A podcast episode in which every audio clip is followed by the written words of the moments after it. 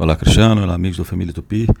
Clésio, salvo pelo gongo, aquela expressão que quer dizer alguém que né, é, é, escapou de alguma coisa ruim, né, por alguma intervenção, né, ou alguma coisa que aconteceu e ele fugiu daquela situação de perigo, ela vem ali da, da, da Europa, né?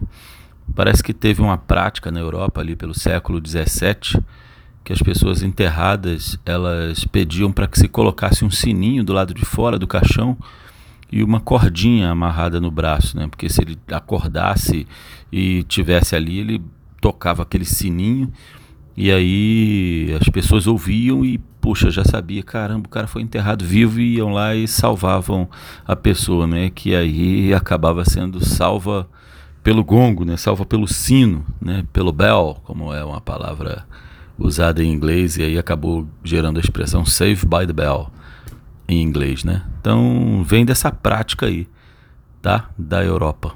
Um abraço, a língua é viva, bom domingo para todo mundo. Vamos desenrolar.